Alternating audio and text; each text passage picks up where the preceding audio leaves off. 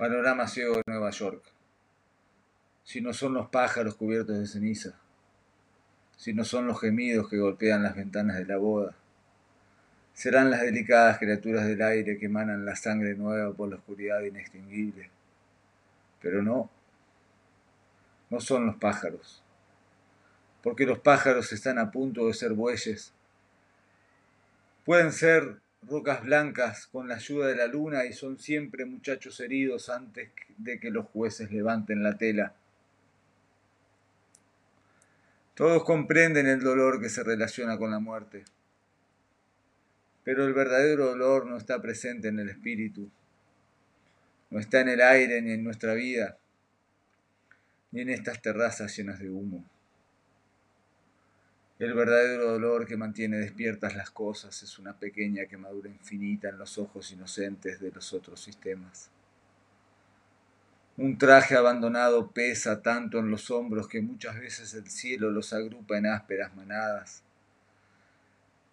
Y las que mueren de parto saben en la última hora que todo rumor será piedra y toda huella latido. Nosotros ignoramos que el pensamiento tiene arrabales donde el filósofo es devorado por los chinos y las orugas. Y algunos niños idiotas han encontrado por las cocinas pequeñas, pequeñas golondrinas con muletas que sabían pronunciar la palabra amor. No, no son los pájaros. No es un pájaro el que expresa la turbia fiebre de laguna, ni el ansia de asesinato que nos oprime cada momento ni el metálico rumor de suicidio que nos anima cada madrugada. Es una cápsula de aire donde nos duele todo el mundo. Es un pequeño espacio vivo al loco unisón de la luz.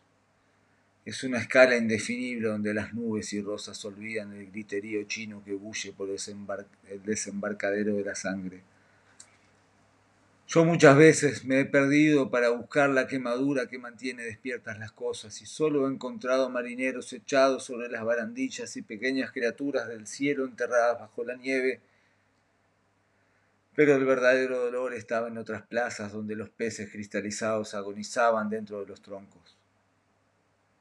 Plazas del cielo extraño para las antiguas estatuas ilesas y para la tierna intimidad de los volcanes.